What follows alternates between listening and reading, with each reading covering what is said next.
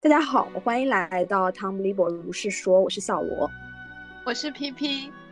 嗯，今天呢，我们第三期的主题是考研观察报告。我们请到的嘉宾是郭老师，欢迎郭老师。郭老师是我本科的同学，但是呢，因为一些学制的关系，虽然我们是同届，但是他可能比我晚一年考研。但是呢，某种程度上，我们算是一些跨时空的。考友、研友，在呃郭老师考上了研究生以后呢，他在相关的这样一个机构进行考研的这个辅导，所以呃对我们这一个今天的主题呢可能会有比较深的体会，所以我们来呃邀请郭老师和我们一起谈一下。郭老师可以呃跟大家打个招呼。嗯，Hello，大家好，就我就是小罗口中的郭老师。好的，嗯。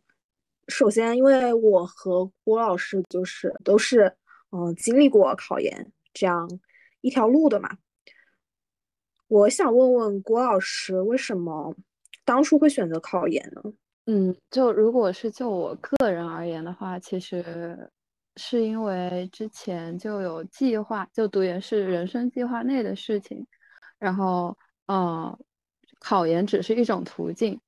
就是实现读研这个目标的一种途径。那如果有保研有留学，就是我觉得任意一条途径都是抵达你要的结果的一种方式。嗯，对于我来说，我其实有点不记得了，好像就是疫情在家吧，也没有什么事情干，然后。也不是很想找工作。我记得很久很久以前，可能在大二的时候，我跟郭老师刚认识的时候，我们聊到考研，郭老师有一段印象很深的话，觉得很很多人考研可能并不知道自己想要什么，就是并不知道自己是想要嗯继续做学术啊，或者是深入研究什么东西，而是只是想逃避现在这个时点去搞找工作的这样一个过程。其实我感觉我那个时候是有一点这样的状态的。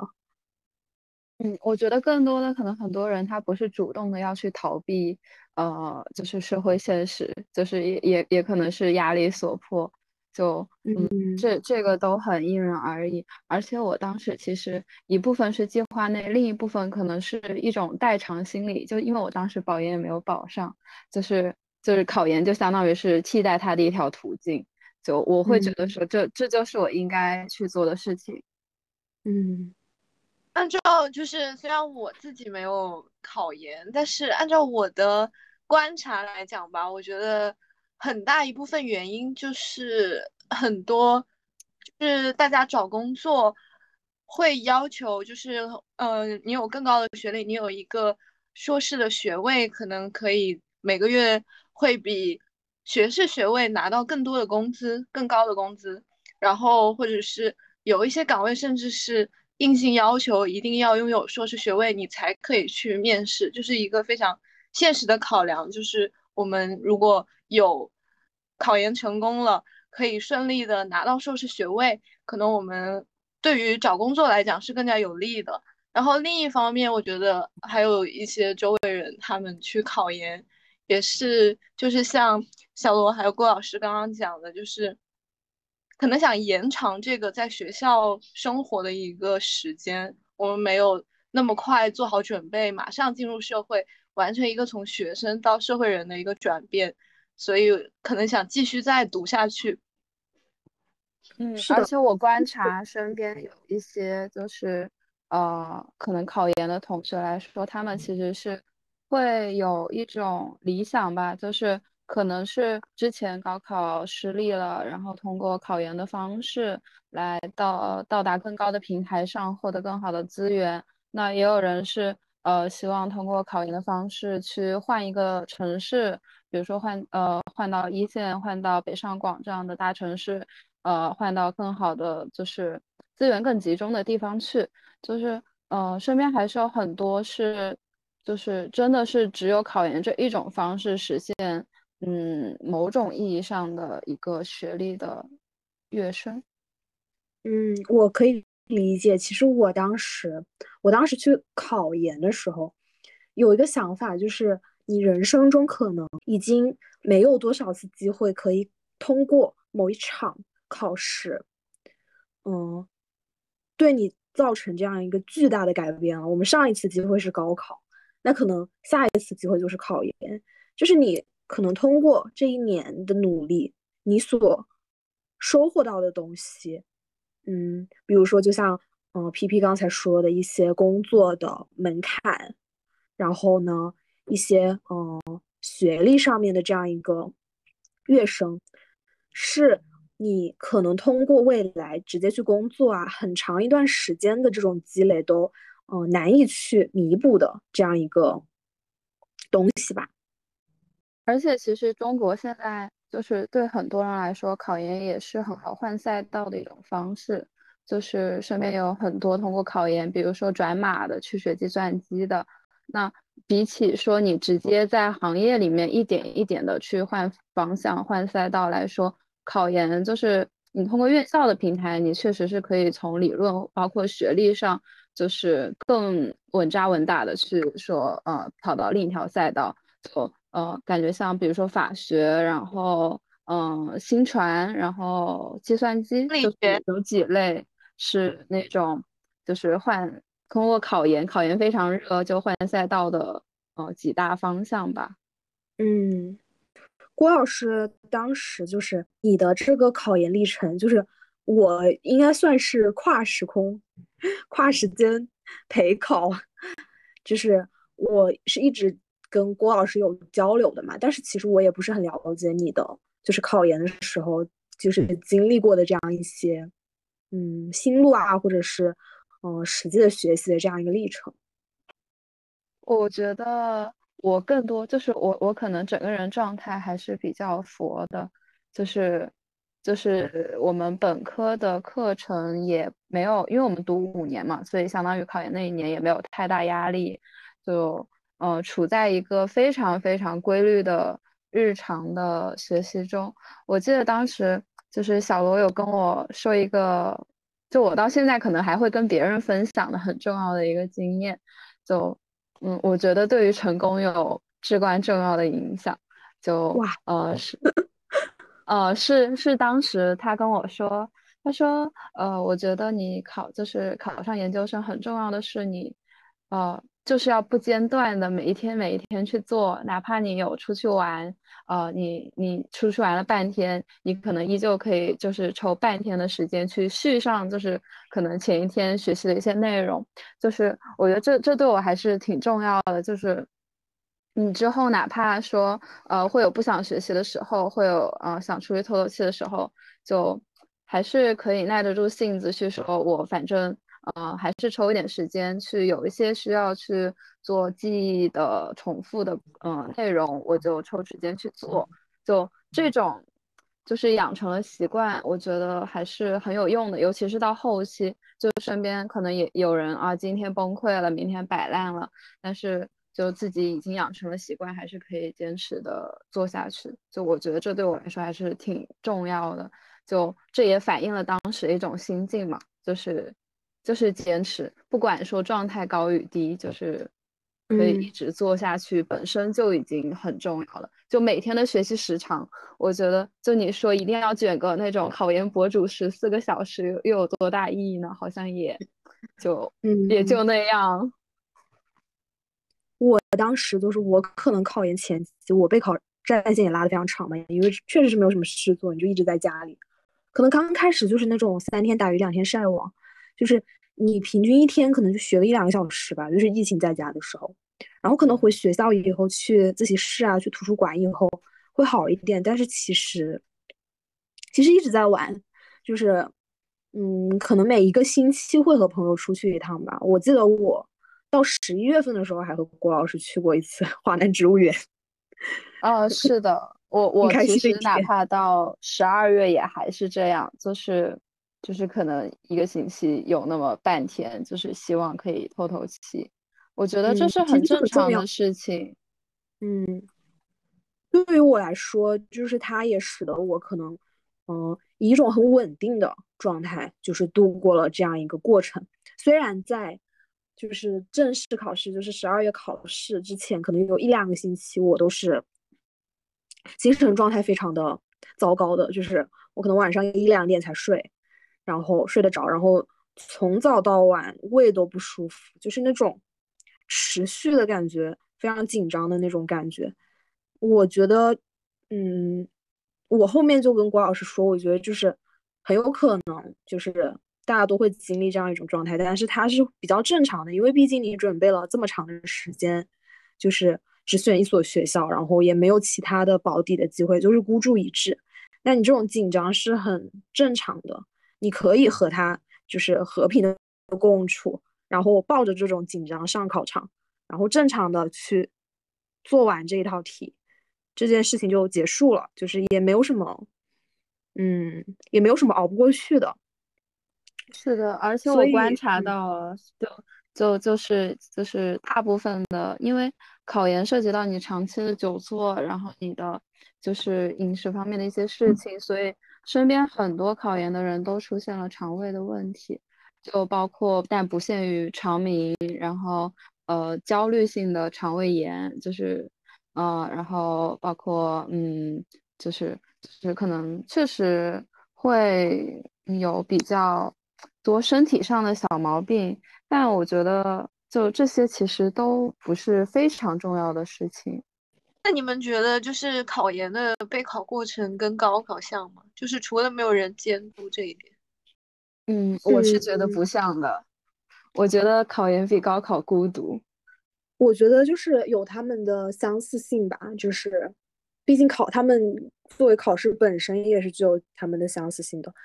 但是。嗯，你感觉肯定是不一样的，因为高考的结果是，你考得好或者是不好，你是有书读的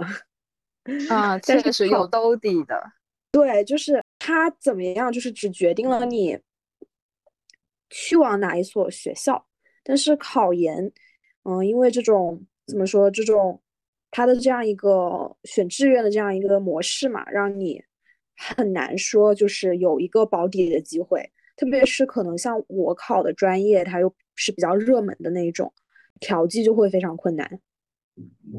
所以这种时候其实就还蛮恐怖的一点，就是它是一个一个孤注一掷的东西，就是不成成功变成人的一样一场考试，所以会比高考就是给人的那种心理压力会更大一点。而且你高考的时候，就是其实你对你的未来呀什么的，嗯。感知也不是非常清晰的，但是你到了这个大学毕业的这个，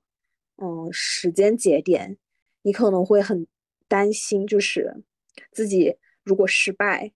要做什么样的选择？是去参加春招，还是，嗯，就是在家脱产一年，继续考二战？那如果二战的话，你要去，嗯，获得家里人的支持，同时呢，你可能要接受自己。在家里就是吃干饭，就啃老一年这样的事情，虽然它都是在你考完以后才要说的事情，但是很难说这些东西不会对你产生影响嘛？嗯，是的，就你说的情况，我我身边其实都经历过，就是我我身边有很多朋友也是在考研，然后里面有就是完全脱产，然后三战的，也有就是工作，然后嗯，就是某种意义上的二战的。然后当然也有一战的，就是，嗯，我我觉得就是就是大家所面对的情况都有不一样的地方，但是它带来的那种就是唯一性肯定是带伴随着压力的，就嗯这一点肯定是很必然的东西。然后包括你对自己就是价值的判断，你对自己水平的一个。估计和实际的落差，就这本身也，嗯，会让人非常的，嗯，难以捉摸。我记得豆瓣有个小组叫什么“考前考前 emo 小组”，然后就是里面非常生动的向大家展示了就是考研的过程，就可能从半年的焦虑到半个月的焦虑到半天的焦虑。是的，啊，对于我来讲，至少对于我来讲是一段很。就有一点像做梦一样的 一段过程，虽然表面上看起来就没有什么，因为我的考研过程从表面上来看就是可能睡到九点十点跑去图书馆，然后没事跟我的研友们一起欣赏一些图书馆的帅哥之类的这种事情。但是你心里的那种压力只有你自己知道吗？嗯，确实，而且我我其实就是当时还是因为我我们身边就是选择考研的人其实不是很多，然后。嗯，我当时考研大部分时候都是一个人的状态，就是我通过考研那一年适应了，呃，一个人去吃饭，然后一个人学习，然后一个人去，嗯，就是背书，就是很多事情其实都是就一个人慢慢去做，然后，嗯，可能现在回过头看可以看到，就是不会觉得很孤独，但是精神上面还是很。很充盈的，因为每天可能都有新的学习，然后每天，呃，可能今天一个人看了晚霞，明天一个人看了小猫，就是还是非常细腻的一种生活体验。因为就是这种单纯的学习环境会让你非常放大你生活的一些感知。是的，那就经历了这些，郭老师现在研究生也读了一年了嘛？你觉得就是你之前的这种努力是值得的吗？嗯，我现在来说，我肯定觉得它是值得的，因为是你一直想做的事情，你做了，哪怕有痛苦的时候，你也会愿意为它去负责。就是我觉得选选择了，也没有说所谓的值不值得，就是你你可以把它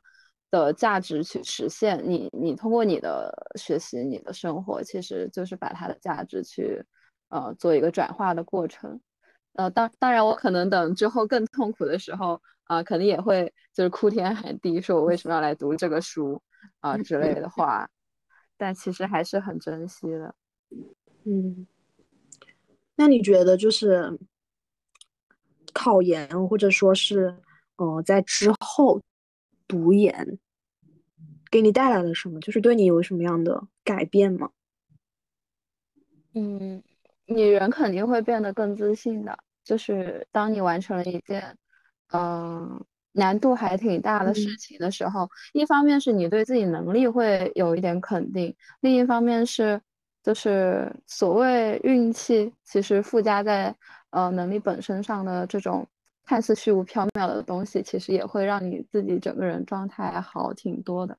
就嗯，尤其是就比如说之前经历一些啊。可能或大或小的挫折，对自己有一定怀疑的时候，其实我觉得这是一种一种肯定。就这种肯定，其实还是可以发挥一些长尾效应的。就是在一定时间内，你还是就是会比较有干劲吧。你会觉得说，其实问题再多，你呃之前那种东西应付的过来，你现在也没有问题。嗯，是的。虽然我经常觉得，就是考研这样一个过程是。比较痛苦的，而且，嗯，虽然也没有特别痛苦，但还是有点痛苦的，而且是一个就是怎么说，嗯，是一个有点冒险的一个选择，但是我肯定是不会后悔的，因为如果回到那个时间点，我应该一样也会做这种选择，而且，嗯，就是通过读研，我续了我的学生生涯，同时也。认识到了很多，嗯，很珍贵的。如果我不去考这一场研，就不会遇到的很多朋友。同时，就是我本科的时候，对于我自己的专业是没有什么感觉的，就是，就是就是这么学过去了。但是呢，你读研的时候，你可能是真的会，嗯，了解到一些。即使是浅浅的了解，但是你也能够去更多的感受到关于学术上面的这样一些魅力，我觉得还是蛮珍贵的体验。我就是发一下，就是其实我不是很清楚，就是考研它一整个流程是怎样的，就是，嗯，它一开始是选定自己想要的学校和想要的专业，然后再针对于这个东西去进行一个备考吗？呃，其实是这样的，就是，嗯，首先，首先你在备考之前，你当然是要确定自己想要考哪个学校哪个专业，因为不同的学校它的考试的科目也是不一样的。那你既然要备考，你肯定要选定相应的这个科目，嗯，但是就是我我们专业基本都是统一的，初试就是英语二和管综幺九九，就是所以对于我来说，我可以晚一点再选学校。但是对于很多像那种学术啊，或者是其他的，比如说像郭老师这个专业，他可能要通过查询这个，嗯，目标院校的这样一个官网的，嗯，考试大纲，去知道他要学哪几本书，要考哪几门，然后开始备考。如果是像我这种情况呢，我可以等到九月预报名，包括十月就是报确认报名的时候，再去决定自己考什么院校。那从确定这个，然后到真正的考试，再到拿到录取的结果，中间要经历多长时间？首先备考的时间因人而异，我是差不多半年，大半年吧。但是就像我说的，就疫情在家就没怎么学，我可能。电脑那里假装在听网课，其实我在打逆转裁判，所以我的战线拉的比较长。但是呢，我也有同学，就是同班同学，他可能嗯暑假呀，或者是更晚的时候才开始备考。这个要根据人就是个人的情况来说吧。然后呢，一般初试是十二月嘛，然后初分大概就是三月份这样子的。嗯，我的当时拿到录取通知书的时候是四月。感觉还蛮短的呀，就是就是，尤其是初笔试分到呃复试面试之间这个时间非常的短，一般都比较短。那如果是按照这样子的流程，就是比如说像你刚刚说郭老师那种，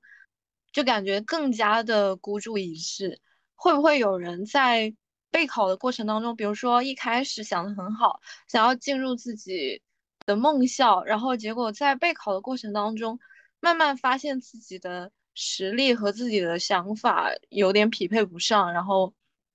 到最后就是心里肯定会甚至想要弃考这种情况会比较常见吗？哦，但是不会常见，就是有换学校的，然后甚至有你确就是确认学校之后再呃再想要换更换学校的，就是。我我觉得这个还是挺挺常见的事情，因为你你除非说你之前就已经有一定的了解，或者是呃你的决心真的很强，不然你你肯定会学到某一个瞬间是你觉得自己一定考不上的。就比如说呃我哪哪一篇什么东西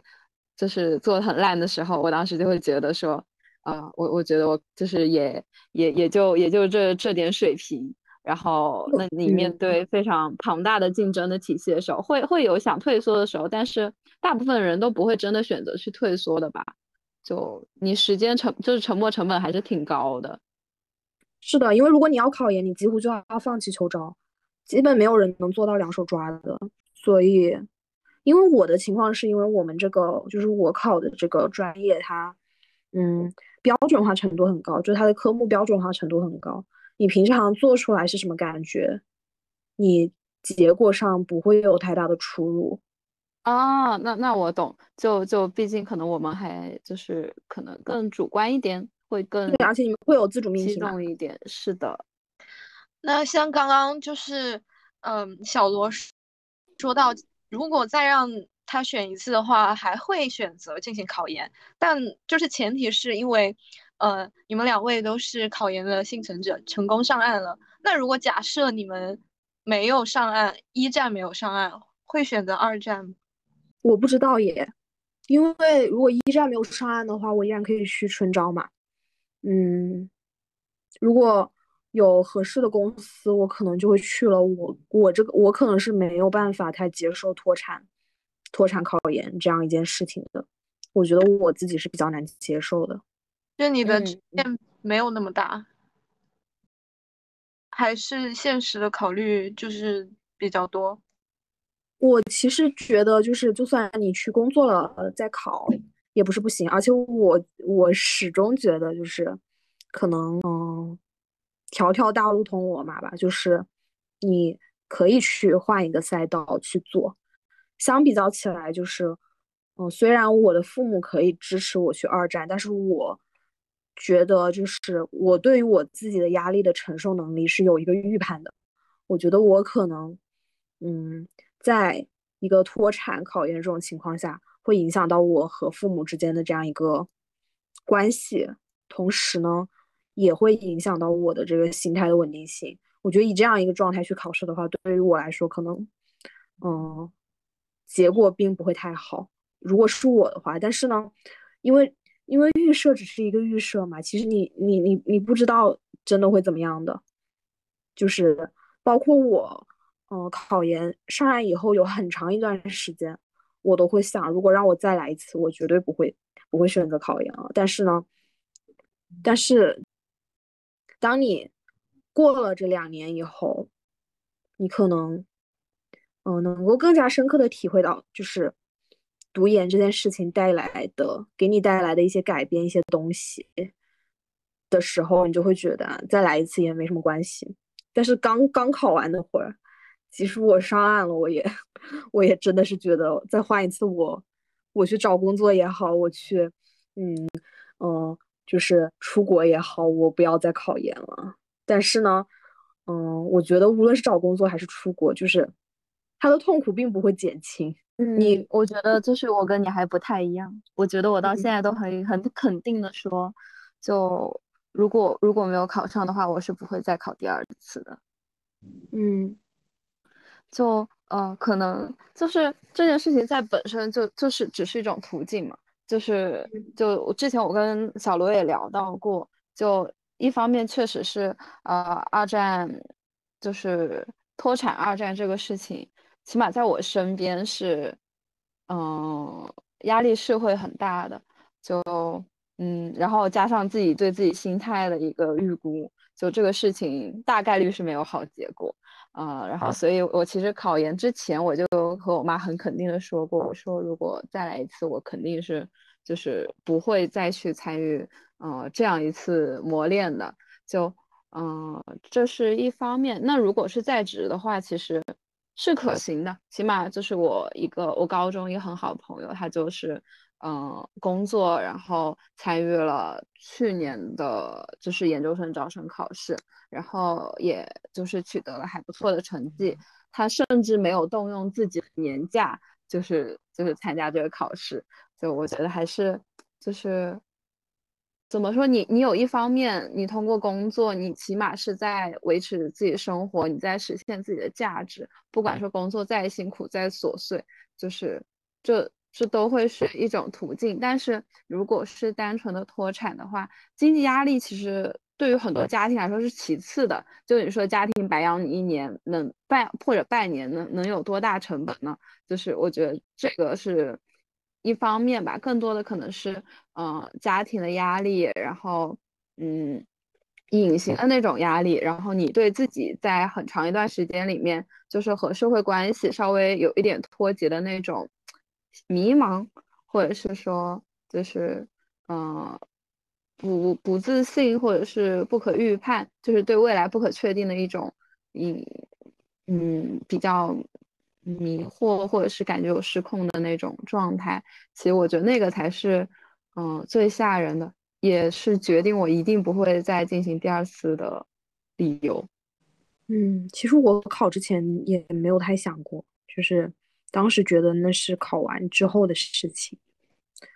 所以考前其实是没有太想过，如果失败要怎么办的。也可能就是正是这种心态才可以，就是顺利的、比较积极的达成一个比较好的结果吧。那就是你们现在就是已经在读研究生，甚至快要研究生都要毕业了。那你们觉得研究生的学？习和本科的学习差别大吗？就是在学术上面是觉得值得去读这个研，觉得真的学到了很多，比本科时候的自己有更多的提升，是会有的吧？至少，嗯，我是会有的。虽然我无论本科还是研究生，呃，都是玩的时间比学的时间多，但是至少学的时间是。会有很多，怎么说？会有很多醍醐灌顶的时刻，就是当你遇到一个很好的课程、很好的老师，而且，嗯，很好的课程和很好的老师其实是很多的。这种时候，你可能听一节课，有可能只是一个点，都会对你的的思维方式啊，对你对这个学科的理解产生一些影响。那这一点我深有同感。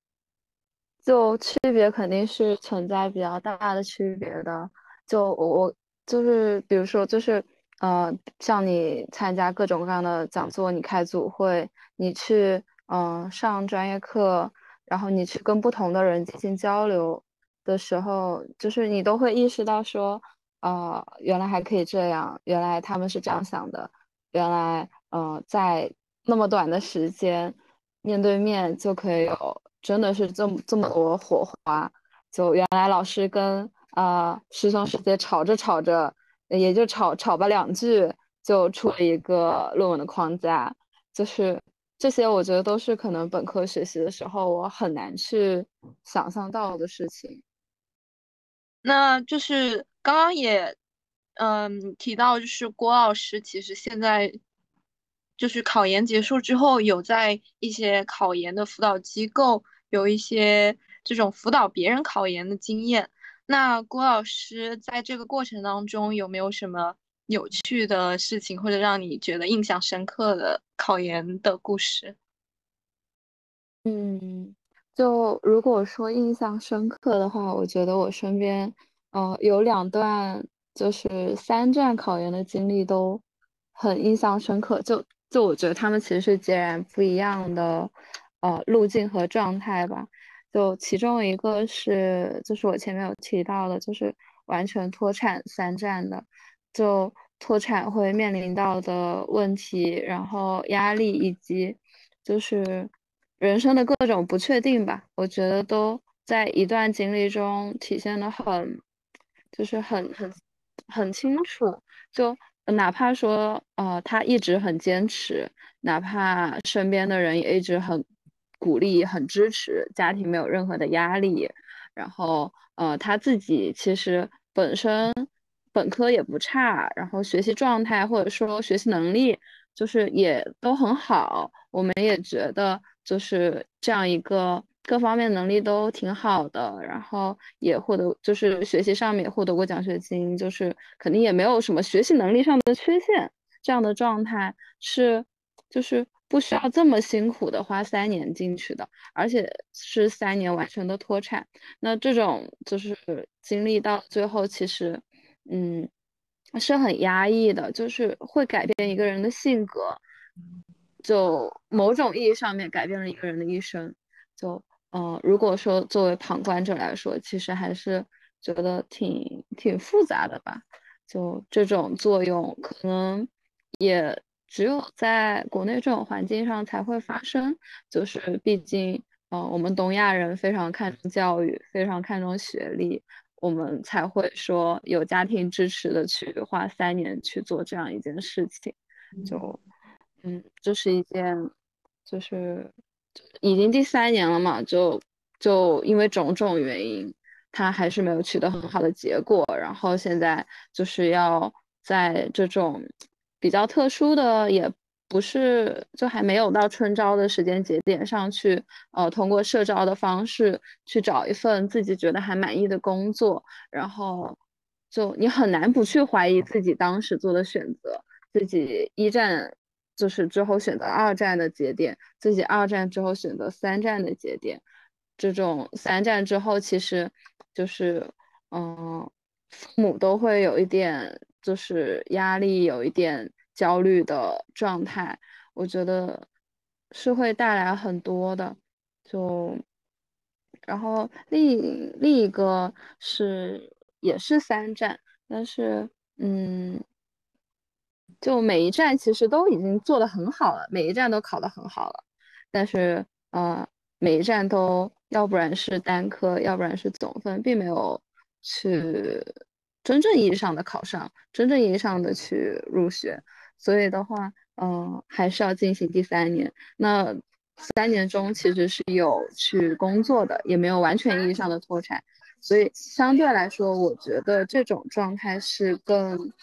更有调、更可调控的吧，他自己也能更好的控制。但是昨天他问了我一个问题，他说：“你觉得读研的体验怎么样？”我说我说我刚刚才就是可能昨天十一点才吃上晚饭，嗯，我觉得很累，但是我依旧就是已经这么做了。那他的感觉是说，呃，哪怕他现在已经知道读研会很痛苦，知道他后面，嗯，就是会觉得说，呃，不一定是很划算的，对于年龄，对于呃，就是金钱来说都不一定是很划算的，但是他要给之前三年一个交代，所以他依旧会选择去，嗯，好好参加复试，去争取那一个名额。就我觉得，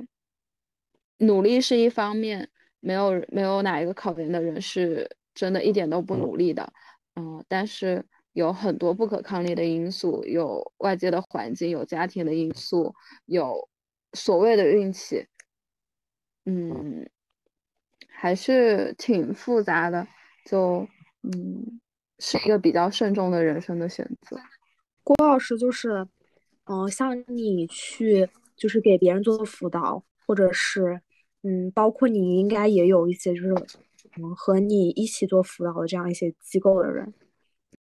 你感觉嗯考研能够改变人生吗？考研不一定能直接通过改变你的工作或者是改变你的学历就呃给你就是人生一个呃全新的什么样的开端，但是我觉得考研确实。嗯，会或多或少的影响人的性格，起码我的观察是这样子的。就经历了一段时间的学习之后，嗯，或者说啊某一些挫折、某一些沉淀之后，其实我感觉我接触到的大家的都或多或少心态和性格上的有所变化，这应该某种意义上面就已经影响人人生了。就这是我个人的理解。你觉得这种心态和性格上面的变化，一般是往往什么方面？嗯，往更现实的方面。嗯，就是你会更加去关注你的投入和你的回报。嗯嗯嗯。毕竟比起保研来说，就是保研是水到渠成的，是你努力，然后你在那样一个节点，你。就是获得回报是长期积累的结果，但是考研考研的话，其实，嗯，就是时间更短，然后应试的性质更强嘛，所以其实它像它像那种投资，就是你风险非常非常大的一种投资。嗯，那郭老师就是你见到的。就是在机构里面接受辅导的这一些准备考研的人，年龄差距就大概年龄在什么范围？比较集中的当然还是应届的，就是那你要往上的说，嗯，我感觉四五年以内都是很正常的，因为嗯很多人都经历过，比如说像转专业，或者是像高中的复读，或者是说嗯 gap 这种。就是一年的切换，然后三站以内都很正常，所以叠加一下，我觉得四五岁的差距其实都是存在的。那像那种，嗯，比如说四五年的这样，就是会更加心态上更加从容吗？因为他们可能是在职，然后就不像应届那么焦虑。嗯，我觉得其实也。在职的那一种的话，其实确实会好一些，因为他如果就是你失利了，他还有工作嘛。但是如果是呃脱产的话，其实那种焦虑是指数上升的，随着时间的推移。郭老师，以你的观察，就是你觉得什么样，就是有什么样的特质的人，嗯，不能说是什么样的特质吧，就是你感觉要。呃，怎么样的一种学习方式，或者是这种性格特征，或者是这种，呃，心态，能够更更容易去就是考研上岸？就我觉得这个，就这个问题很有意思的是，呃，如果要说心态的话，肯定是稳定的心态，就是因为变数太多。你可能今年换了考试的科目啊，你可能啊哪一个出题的老师啊刚好退休了，换另一个老师，你你你可能就是中间有各种各样的意外发生，所以我觉得就是大部分的其实哪怕他们互联网上呈现的多么的疯疯癫癫，但是它的内核还是比较稳定的，就是嗯不会说真的因为这种突发状况去完全打乱它的一个节奏。就另另一方面，其实是，嗯，对于我们这种专专业啊，就是可能它的不同的院校之间差异会更大，所以我身边其实是主动的人更容易实现最后的的目标，就是你要主动的去打破你的信息差，你要主动的去，嗯，和人联系获取资源，你要非常主动的去。嗯，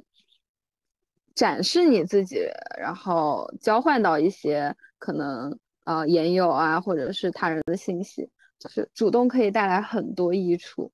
嗯，关门就关闭门造车这种，可能在以前高考的那种模式上还嗯有它的可行性，但是我觉得在这种就是。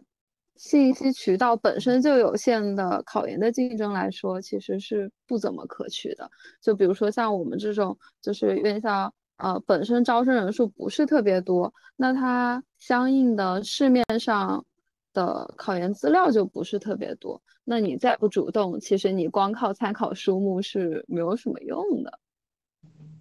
嗯，但是我想到一个点就是，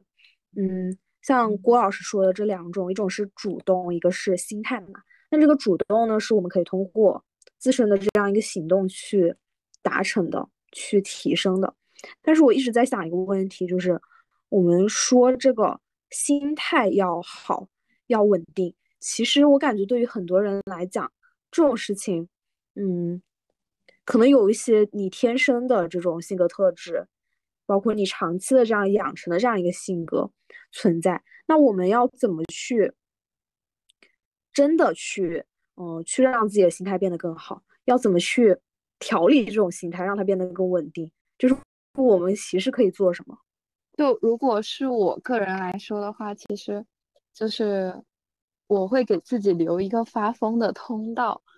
同时逼迫自己，就是 push 自己，在发疯的同时，还是要去做。就是我觉得对抗，尤其是焦虑这种，就是对抗焦虑最好的方式，就是你去行动。你行动的过程中，其实就已经在缓解一部分的焦虑了。就我我当时经常一边跟我妈发疯，另一边还在就是就是订正自己的错题，就是这是一种很微妙的状态，就一边崩溃自己的情绪。让自己情绪有一个出口，另一边其实就是你这一方面的发泄是没有去非常大的影响你的进程的。就尤其对考研这种某种意义上来说，跟做菜是一样的，就是你有程序的。呃，网上有很多人教你在哪一个月你要干什么，在哪一个月你要干什么，就就是你去做，然后你控制自己，依旧。是在那个节奏上的，那我觉得其实所谓的心态不怎么重要。你今天开心不开心，其实也不怎么重要。嗯嗯，你真的做了就可以了。嗯，就是你要有一个嗯节规划和节奏，同时呢，你也要给自己的情绪留一些出口，可能是发疯，可能是去操场上跑两圈，可能是出去玩一玩。或者是在外面阴暗爬行，就是多少留一个出口，就是你允许自己在一个可控的区间内嘛。我觉得这个可控的区间其实就是安全的呀。就啊，如果如果互联网说什么不太夸张的说，你在嗯九月开始看政治就可以了，那其实就可以啊。你九月该干嘛干嘛，小四该出了去看，就是。你你多做一一一张，少做一张，其实影响并没有很大。就嗯，不要发生那种，就之之前还确实有那种考，就是心态崩了，就直接嗯，可能大摆个三四天，就是想去调理自己。我觉得这种反而是很不可取的，就是你不能光摆，然后不做。嗯嗯嗯，懂了。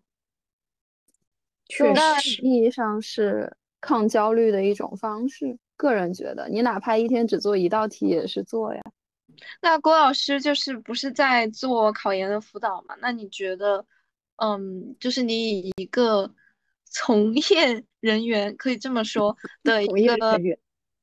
对一个经历，就是你是推荐大家去嗯去在考研机构去寻求这样子的帮助，还是就是自己通过自学的方式去进行这样的过程？包括就是对于心态调节，辅导机构可以帮到什么吗？嗯，先回答前一个问题，就是我觉得非常的分人，就是看你所在的情况。呃，我当时自己其实是，嗯，就是一大基基本上没有说太就是报这种就是机构辅导，就可能我们专业比较特殊啊，就需要去就是所谓的画图，所以说有有某些是必须参加的，就我只去了一期。然后之后，其实完整的考研的，从三月到呃年底，我是没有参加任何机构的。就是那这样子是基于我对自身条件的一个判断，是我本身是本专业，然后自己觉得自己这这方面的内容是可以消化、可以梳理的，是通过记忆的反复可以去实现量到质的转化的。那我觉得这种情况下，其实。你是可以选择不参与考研机构的，就是你不去报考研机构，你嗯，就是也是可以实现啊一个比较高的一个就是应试上的质的。但是呃，另一种情况就是我也有个朋友是就是一战，然后呃通过考研机构，然后考上了很好的学校，就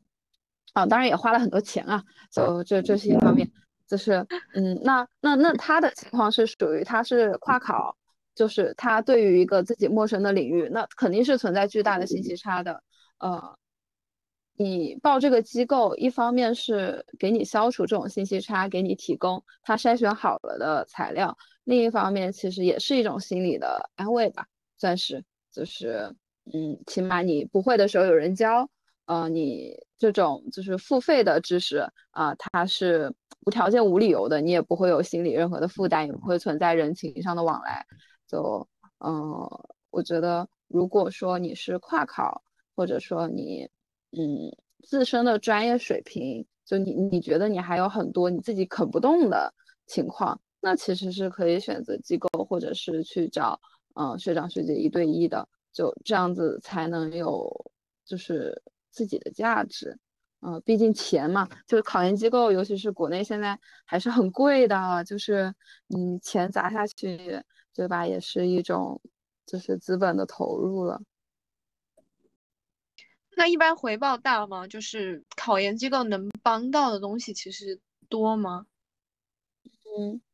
就时间上来说肯定是存在的。像我跨考的朋友的话，他跨的是新传，那。你对于一个就所谓三跨嘛，你跨了院校，你跨了专业，你这种信息你短期之内要通过向学长学姐啊什么的索取，去要到比较完整、比较有效的资料，同时你要自己去学习，然后嗯，没有没有人去告诉你说哪些是真正他呃会常考的东西，然后包括现在市面上很多真题也不一定有筛选，就是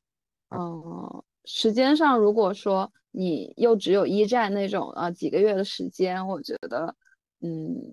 机构其实还是很划算的。个人觉得，嗯，郭老师有没有挑选机构的这样一个建议？因为我感觉市面上这种机构也很多，嗯，你也很难说，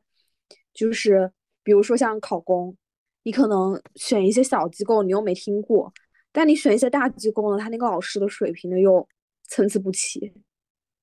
这种哦，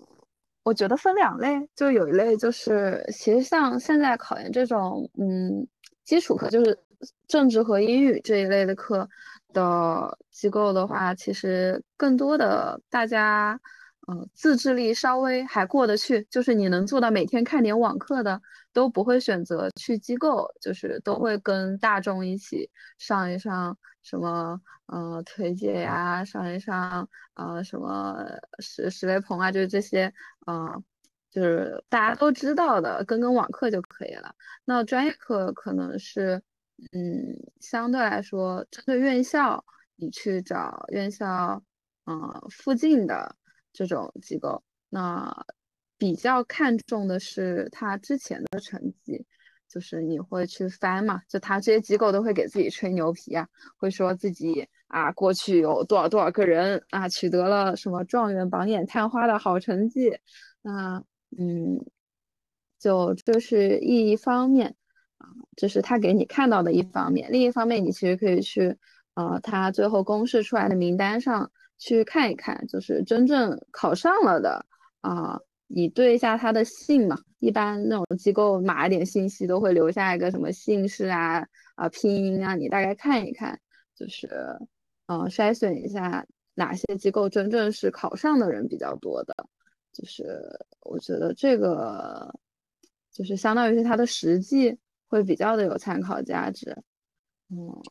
其他的其实都是广告。郭老师聊，就是说到一个我觉得很好笑的一个情况，就是说有一些机构，嗯，这是可以说的吗？这是可以说的，可以吧？你，嗯，就是有一些机构，他可能，哦呃，他的这样一些师资力量，他说是什么叉叉科第一，但是呢，他可能其他的科并没有过线，就是这种让一个没有 考上的人去。去教，那这种情况其实还蛮蛮没有说服力的，就是让一个没有考上的人去去去去去教这个人，然后这个人可以考上这种事情，所以我感觉这种就是，既然你花了这么多钱，嗯，这种机构一般要几位数呀？就是你上就是报一个班的话，嗯，看就是你选什么样的套餐，就现在。属于是，就是两两种途径啊。有一种途径其实是某二手平台，就那个上面其实是有人去找一些，比如说学长学姐一对一呀，这这种，那那里面就真的是良莠不齐，就他不能给你保证说，啊，他一定考上了，他只会告诉你说，我这一门是吧，就学挺好。然后有那个能力去给你一定的建议。那另一种就是你专门去报机构，那专门报机构，一些大的机构其实确实是会有保障一些，就是你报了，你也会知道你拉进一个群啊，那种线下乌泱乌泱上百号人，你心里大概也有数了。就一般这种机构，就是就跟你买连锁店一样嘛，它出品相对来说会。稳定一些，那呃这种机构它就会给你很多套餐啦，它会跟你说你想你想选哪一个，对吧？我可以给你小的啊套餐 A B C，然后你如果啊你这也不好那也不好，我还可以给你组合套餐。嗯，其实大部分的还是四位数吧，起码我们专业是，我也不知道其他专业是什么样，但我我有听说很离谱的，就是我有。就是学金融的呃朋友跟我说，说他们复试班，啊要五位数，然后然后我当时说啊考研这种还能搞上五位数的一个就是嗯就是复试的这种经验的传授，就只能说就差异还是巨大的，就啊如果说你没有。一个非常熟的人给你介绍，或者是知根知底的门路的话，还是建议大机构比较保险，因为你永远不知道对面的人给你的啊截图是不是 P 的，学历是不是假的，教你的东西就是有没有用，就这都很不好说。嗯，还是要谨慎选择，毕竟钱都花了。关于考研的事情，我们今天也说的差不多了。然后再次感谢郭老师莅临本期节目，跟我们分享了很多关于考研的事情。我是小罗，我是 P P。嗯，那好我们这一期的节目差不多就到这里了。同时呢，现在这个时间应该也有很多朋友在嗯，准备复试的这样一个过程中，那也祝愿大家都能够获得自己满意的结果，并且我们也相信，无论是什么样的结果，对于你的人生来说都是最好的一个结果。最后送为大家送上一首昨夜派对的《请飞往属于你的山》。那我们下期再见，拜拜，拜拜，拜拜。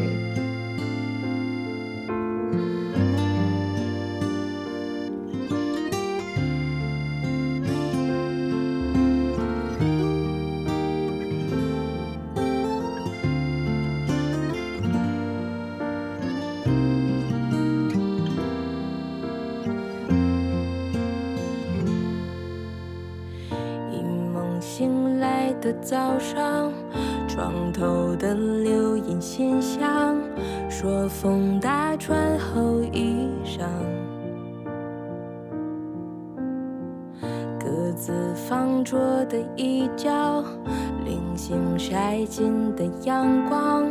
放着你熬好的汤。这些年的日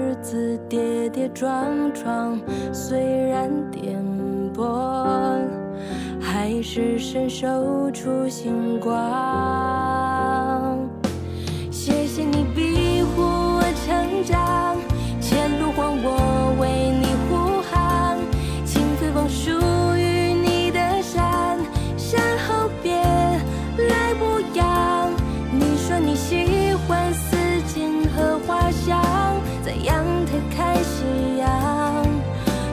成为自己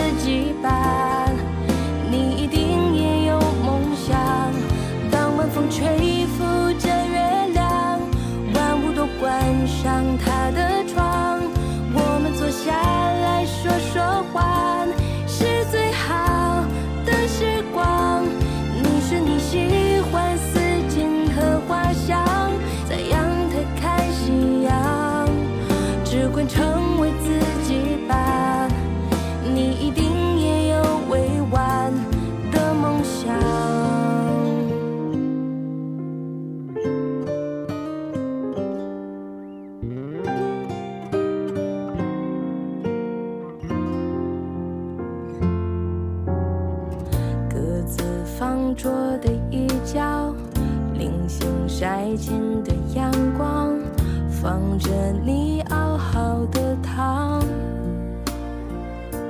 这些年的日子跌跌撞撞，虽然颠簸，还是伸手出星光。